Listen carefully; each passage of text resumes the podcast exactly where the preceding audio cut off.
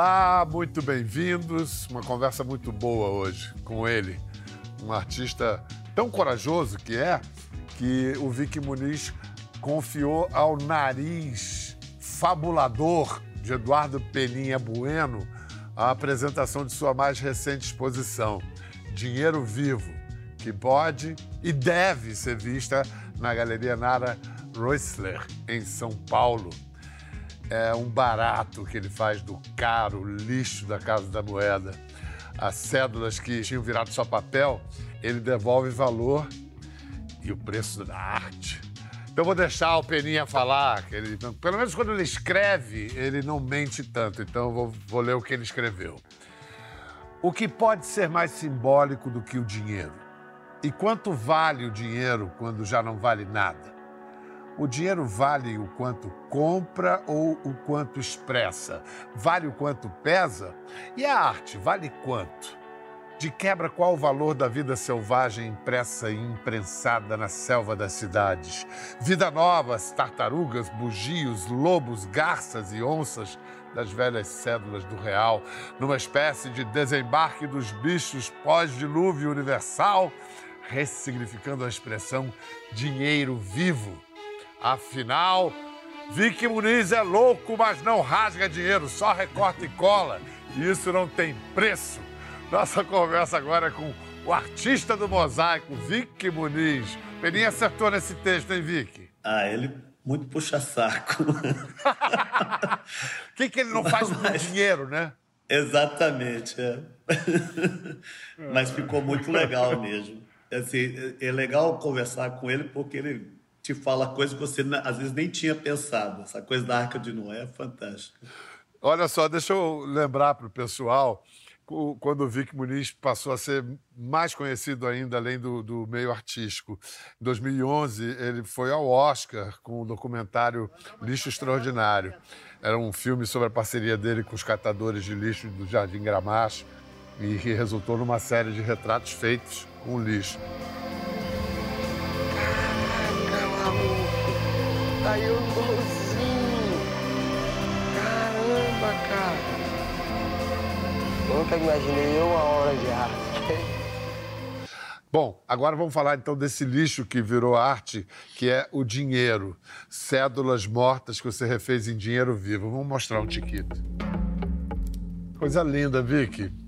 Obrigado. Você respeitou a paleta da, de cada cédula, assim, na hora de construir a imagem maior? Não, é, assim, eu, eu, eu, essa história começa com o incêndio do Museu Nacional. E quando é. o museu pegou fogo, aconteceu uma coisa incrível ali que não, nunca tinha acontecido em lugar nenhum do planeta. Tinha um, um time de arqueólogos é, fazendo um resgate. Arqueólogos geralmente procuram coisas fora do museu para levar para o museu. Né? Ali eles estavam procurando o que tinha sobrado dessa história que havia sido destruída. E eles, na época, estavam precisando de, de equipamento. De Eu me falei, olha, eu, eu fiz toda uma, uma série de trabalhos com as cinzas de cada é, é, relíquia, cada coisa que tinha sido parcialmente perdida, para levantar também fundos para esse, esse esforço do resgate, que era incrível, foi fantástico. Nessa época, a ideia era fazer uma exposição no Museu da Moeda, né, no Museu da República. E, através daí, a gente começou a conhecer o pessoal da Casa da Moeda. E quando eu e me convidaram para fazer uma visita na Casa da Moeda, um lugar, um lugar fascinante. E é. quando eu fiz essa visita, eu fiquei extremamente inspirado e comecei a pensar: o dinheiro é uma imagem. Né? E, é um, e é um meio de comunicação também, só que é um meio de comunicação direto, ele, você troca ele pela, pela coisa física, imediatamente. Ele é uma representação mais efetiva que existe. E eu sempre pensei em dinheiro como um tipo de mídia. E quando o dinheiro ainda não está cortado, ele só é dinheiro quando está numerado. Né? E, e você passa por um lugar, tem assim um número, dezenas de senhoras é, é, é, vendo, checando a impressão. E elas têm que fazer isso de uma forma cinemática. Elas pegam a folha do dinheiro impresso inteiro e faz prrr, assim, como se fossem aqueles livrinhos. Né? Se, se, alguma coisa acontece elas tiram aquela folha, aquela folha destruída. E, e aí eles falaram: você tem alguma ideia para fazer com esse material? Eu falei: nossa, só essa, essa é, visita aqui já me deixou cheio de ideias.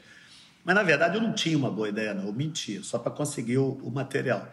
quando eu falei, eu falei que eu queria, eles, eu achei que ia ser um saquinho, eles mandaram um, um monte de, de, de, dinheiro picado. E eu, aí eu falei, o que, que eu vou fazer, né? Mas eu lembrei de uma história. Minha filha, a Mina, ela pegava, eu, eu na, em cima da mesa, cheio de dinheiro, quanto é lugar, né? Então, assim, ela, ela falou, peguei dinheiro, pai, para brincar. Eu falei, que dinheiro? Ela falava assim, dinheiro de bicho. Dinheiro de bicho era real, né?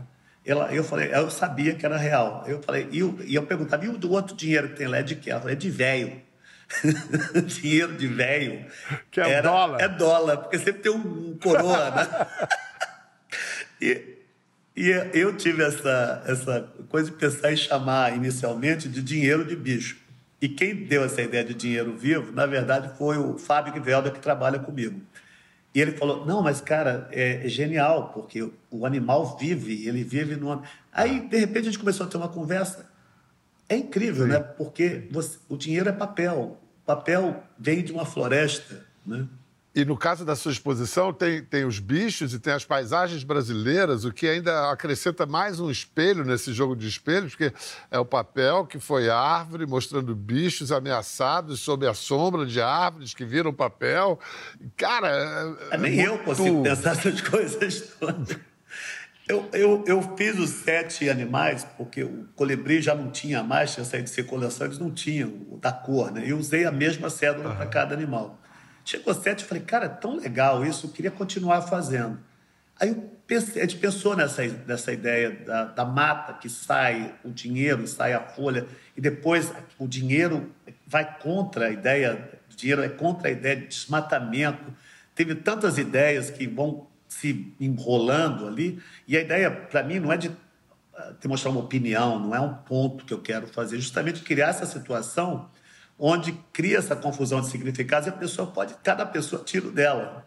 Uhum. E, e, uma, uma obra que a gente começou, uma do Tonê, que era, é, chama, é uma, uma obra do século XIX, que é uma paisagem e ela, ela chama Mato sendo transformado em carvão. Então, assim, a gente imagina, nossa, que, que, que título ecológico, né? o cara é um ambientalista. Não, ele estava dizendo, no século XIX, que aquele mato ali, que era uma coisa que era invisível, que ninguém ligava para aquilo, estava sendo transformado em energia, em valor, em dinheiro, né? E, e a gente começou com essa. Só que é, a gama não tem dinheiro, não tem verde mais no dinheiro brasileiro. O, a nota de um real foi tirada de circulação, então a gente tinha que fazer o azul, o verde virava azul. E por isso que tem essa paleta esquisita né, nessas paisagens, que ela é muito limitada. Mas, ao mesmo tempo, a limitação dá uma característica interessante para as imagens. Eu estou certo ao, ao, apresentar você como artista do mosaico?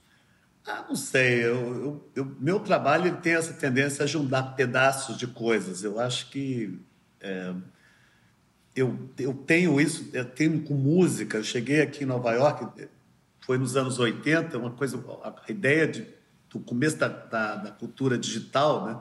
onde você pegava pedaços de música e ia juntando. E eu acho interessante porque o mosaico te dá a oportunidade de analisar uma imagem pelas partes. Ele, ele tipo, meio que atrasa a apreensão do significado da imagem, dá, te dá tempo para pensar naquilo que você está vendo. Você, quando você cria uma imagem com materiais tradicionais, seja é, o lápis, a caneta, a gente nem pensa, a gente já absorve aquilo como sendo uma coisa que foi feita para ser vista, né? e a gente pega simplesmente o significado. Por exemplo, a gente, é, quando desenha uma árvore, né? a gente nunca para para pensar que aquela árvore que está desenhando está desenhando com uma outra árvore, porque tudo que a gente usa para desenhar árvore, um dia foi uma árvore. O lápis é madeira, é, é carvão, o papel é polpa, né? É, esse tipo de coisa que eu acho que diferencia uma imagem, é, pode dizer artística, né, de uma imagem que está simplesmente cumprindo uma função. É, Para mim, é interessante, eu, eu, eu, digo que eu sou artista de parede. Né? É, eu não, não, imagino meu trabalho quando ele é feito é, numa tela ou num, num, telefone. Tanto que eu tenho Instagram, essas coisas, eu nunca posto trabalho meu. E eu, eu sempre conto com essa presença física, muito embora o trabalho, na maioria das vezes, é fotografia, né? Do espectador, que ele, que ele tem que sair do lugar onde ele está e vai ao encontro da imagem, justamente é um sentido contrário de como a gente encontra imagens. E essa experiência física também tem uma coisa que você consegue, à medida que você se aproxima, você vai se dando conta da imagem como um todo e do que ela é feita, das partes, do material. É, a ideia toda é, é, criar uma confusão. Você, eu uso muito arquétipo, muito ícone, imagens que já são conhecidas. E aí tem um momento que você descobre que aquilo não é bem aquilo que você estava pensando que era. Existe, você tem que uh, se adaptar a essa nova imagem. E no momento onde você começa a perguntar que tamanho era feito, de que, que é feito, como foi feito, quanto levou para fazer, você não está simplesmente olhando uma coisa, você está pensando naquilo que você está vendo. E isso, para mim, é a coisa mais importante. Criar essa situação, sabe, até de insegurança, de, de reencontro com uma imagem, com a ideia da imagem. Né? Muito bom. Eu ia é, botar, voltar ao assunto dinheiro, para mostrar alguém que eu acho que formou você, a sua avó, Ana Rocha. Essa, essa cabeça que vocês estão conhecendo melhor hoje, tudo, deve muito a essa senhora. Então, é, e eu acho que pode nos ilustrar na discussão sobre o dinheiro a diferença entre valor e preço. Vamos ouvir Ana Rocha. My grandmother brought me up because uh, my mother she had to work at a phone company. And my father, he worked at night. Sometimes he worked two shifts. This is Ana Rocha. She's the most important woman in my life. She's 93 years old. Uhum. Falei que a senhora tem 70 anos. É.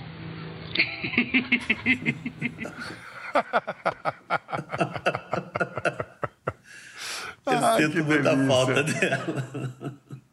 Quando é que você, quando é que ela nos deixou? Ah, ela, ela nos deixou um ano depois disso. Eu estava ainda nos, no, eu não tinha, como você viu, eu estava bem mais novinho naquela, é, naquela época. Eu não gosto nem de pensar em datas, mas ela era uma pessoa formidável. E foi ela que te ensinou a ler, né? É, tudo errado, né? Porque ela me ensinou a ler com quatro anos, só que ela nunca teve um dia de aula na escola dela. Ninguém sabe como ela aprendeu a ler. Ela, ela ficava, de tanto ela olhar os livros do ginásio, da escola dos filhos, ela foi dizer, desvendando naquele emaranhado de sinais, daqueles hieróglifos, daquela que era um mundo, e ela foi, ela foi associando e conseguiu. Ela tinha uma mente brilhante. E quando eu entrei na escola, eu não conseguia escrever nada, porque o sistema fonossilábico era completamente estrangeiro. Eu estava lendo Júlio Verne, com sete anos, e não consegui, até terceiro ano de, de escola, não conseguia escrever uma palavra. Então eu escrevia nos meus cadernos, quando eu não conseguia escrever, eu fazia um desenho. E os meus cadernos pareciam a ala egípcia aqui do Museu Metropolitano. Então você já era um artista, você já tinha se formado como artista. Eu vi você dizendo que você percebe hoje que nesse momento aí, lá no, nos primeiros anos de escola, você se tornou artista porque os outros deixavam de sê-lo. Sim. Eu tenho uma teoria né, que o momento quando você começa a, a apreender linguagem simbólica, essa relação pura que a criança tem direta com o mundo, ela começa a é, ficar sistematizada. Na verdade, você começa através de palavras, de números, de significados, você começa a criar uma parede entre a mente e o mundo, né? que ela é, ela é, obviamente, ela é, ela tem, ela tem um aspecto utilitário você usa a linguagem necessário para a convivência social. Completamente. É, é. Mas, ao mesmo tempo, ela te separa dessa relação que, às vezes, a ignorância fornece. Você, eu acho eu, eu, eu lembro, hoje em dia eu estou bem mais educado nisso, quando você anda numa floresta, você não sabe o nome de nenhuma árvore, você não, não entende muito bem o terreno, você é, um, é boa, é, é, ignorante daquilo tudo. Não sabe ler nada. É. Você sente tudo. Você começa a ficar mais. O, o cheiro, a, o barulho dos passos, tudo fica mais. Tem, tem um significado que é diferente, é um significado mais animal, mais primal. Entendeu? É, eu acho que o momento que você olha para uma árvore, você vê quase um símbolo ali, você perde o, a, as, as, vicissitudes, a, a aspereza do tronco, a, o jeito da, das folhas se moverem. Né? Eu acho que é, é, é isso que a gente perde e quando eu falo todo mundo deixou de ser artista, é porque é, é real, você começa a lidar com língua, você, você vai perdendo essa, essa relação visual com o mundo. E, e eu acho que, pelo fato de eu ter essa, um pouco essa, esse problema para escrever, eu mantive. E, e foi uma sorte ter, ter, ter acontecido isso. É. Eu falo que eu sou um disléxico autodidata.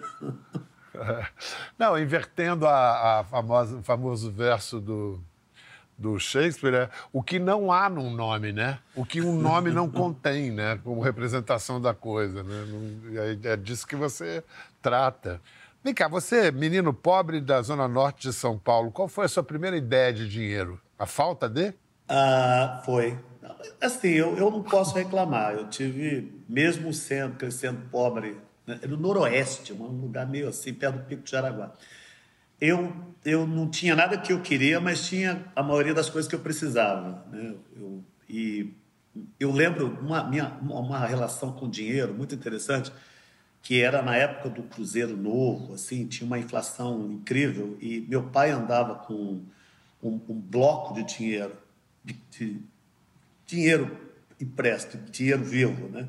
Todo organizadinho, porque ele trabalhou a vida inteira como garçom, ele tinha essa ordem de ter sempre o dinheiro acertadinho. Nessa época não tinha cartão de crédito, não tinha nada, com elástico, perfeitamente. Aquele, aquele objeto no bolso dele, que acho que os bolsos das calças eram diferentes, os alfaiates tinham que fazer de uma forma que cabia esse volume gigantesco, né? tinha esse, esse espaço para caber aquele cubo de dinheiro. Aquilo, eu, eu, eu lembro que eu lia Tio Patinhas, eu, era, era, todos os, os, os, os os gibis que eu lia na época, né, era o que mais me fascinava, não porque ele era um pato que falava, mas porque ele era rico, que ele morava numa caixa forte. E aquilo para mim era banho de ouro na piscina de moedinhas. É, essa, é. essa coisa do valor das coisas é fascinante para uma criança pobre de, da periferia de São Paulo.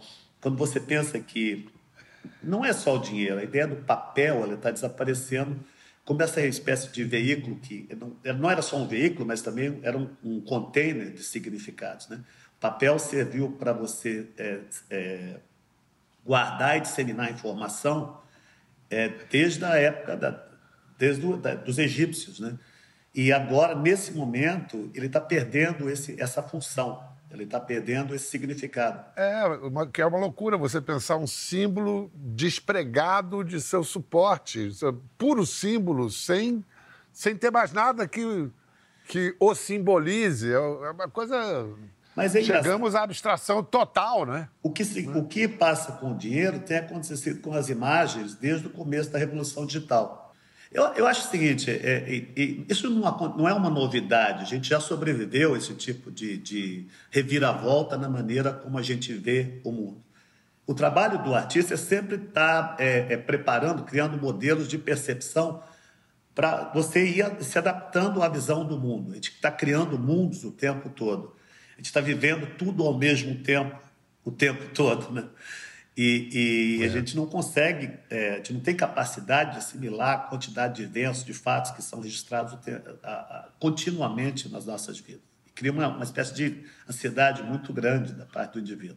Mas a gente vai aprender a lidar com isso. Pessoalmente, você tem alguma técnica para se proteger disso? Não, nenhuma. Eu acho que o artista ele tem que ser uma vítima educada da sociedade.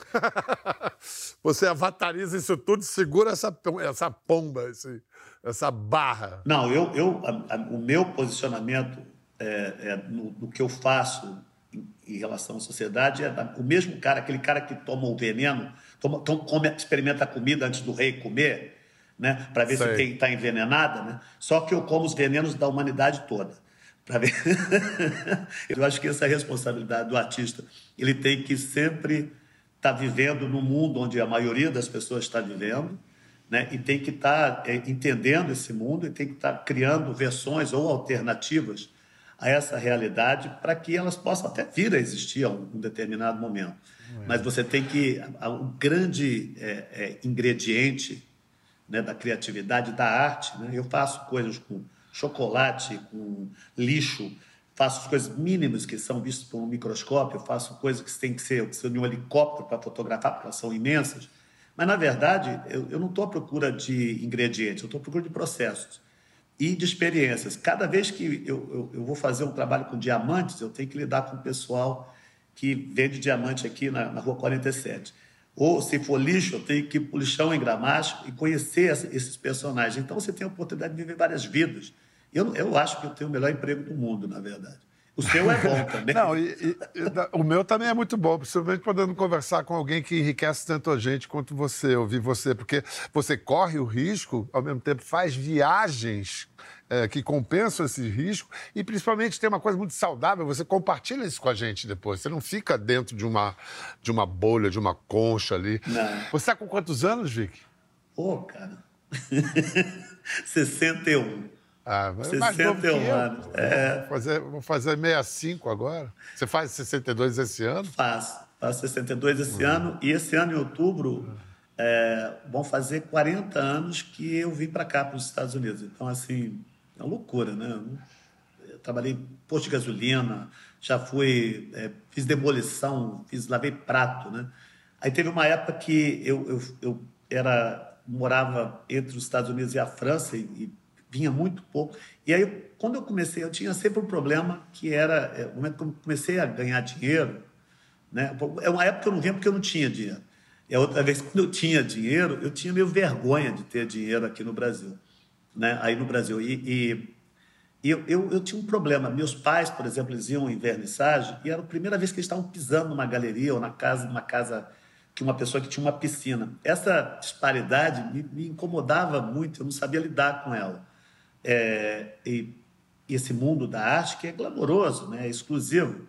É, eu, eu, eu levei muito tempo, até eu, eu fui convidado uma vez para Salvador, eu minha entrada, por exemplo, por Salvador, por isso que eu tenho um apreço enorme para esse lugar, para trabalhar com o Projeto Axé, num programa com crianças de rua. E quando eu voltei, eu, eu finalmente eu descobri aquele menino pobre que eu tinha deixado aqui e eu podia fazer alguma coisa com ele. E eu estava fazendo comigo, com essa, com essa coisa. E eu descobri uma maneira de voltar para o Brasil.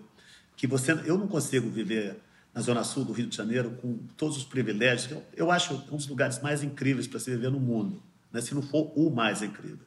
Sem ter essa, essa comunicação, sabe, com as outras partes, as outras realidades que o nosso, o nosso país tem. E isso me faz me sentir mais próximo da minha cultura, também do meu passado. Sabe como ele foi para Nova York? Ele foi ajudar um cara que estava sendo espancado. Ele ajudou o cara e, e, e, quando esse sujeito se levantou do chão, ele vestido de smoke, indo para uma festa, o cara também, o que, que o cara fez? Descarregou o quê? Ele atirou em mim, achou que eu era o agressor dele. E eu, ele, eu tive que ser, fui de, até o hospital e acordei três dias depois com o, o meu agressor, que também ele, ele, era um agredido, ele também era uma vítima, né? pedindo desculpas. Ele me ofereceu uma quantia de dinheiro para mim não prestar queixa na polícia. E, e, foi com esse dinheiro que eu comprei, depois que eu consegui andar, seis meses depois, um, um bilhete de avião e fui para os Estados, vim para cá. Né? Vim com o intuito de aprender inglês por seis meses. Né? Sim, aí, aí eu, eu, gosto muito, porque aí eu vi que se virou em Nova York, né? Mas aí você era. Eu sei que você é um mestre no coquetel e você trabalhou é, profissionalmente como barman, mas aí uma vez eu adorei essa história.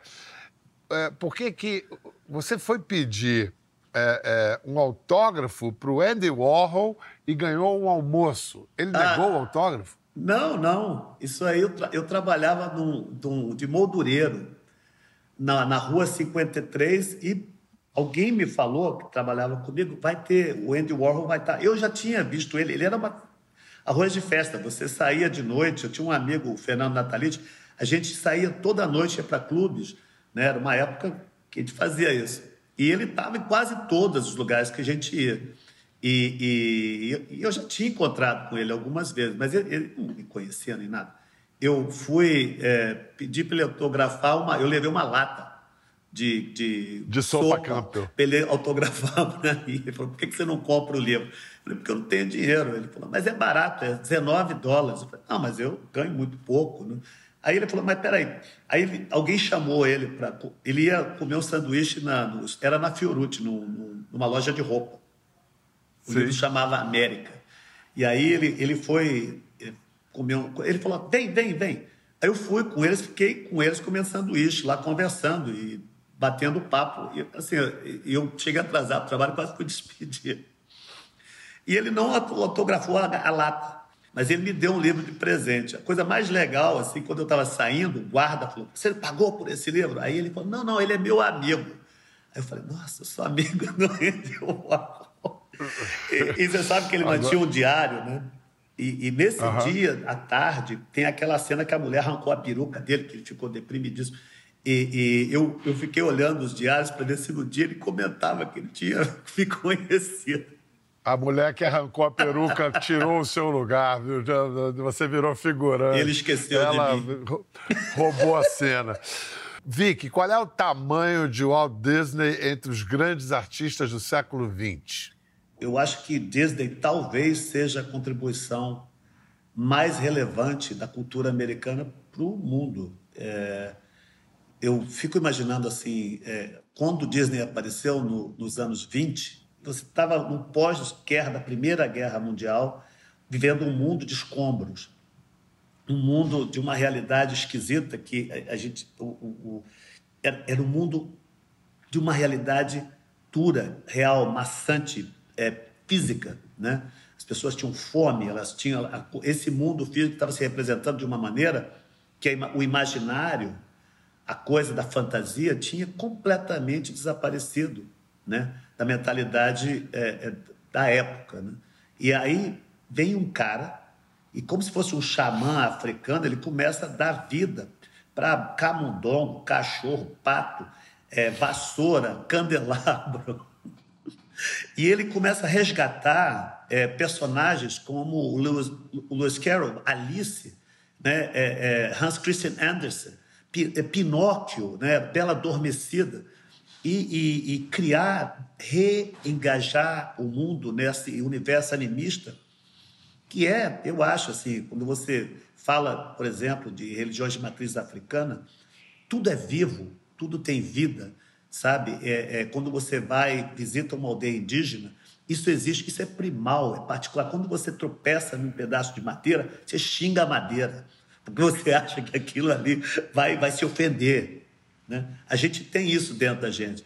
E esse cara resgatou esse mundo fantástico, dessa vida que permeia todas as coisas. E de uma forma sutil e principalmente para mim, é que é, pra, isso é muito importante para mim, cujos pais pisaram na primeira vez no museu para ver uma exposição minha.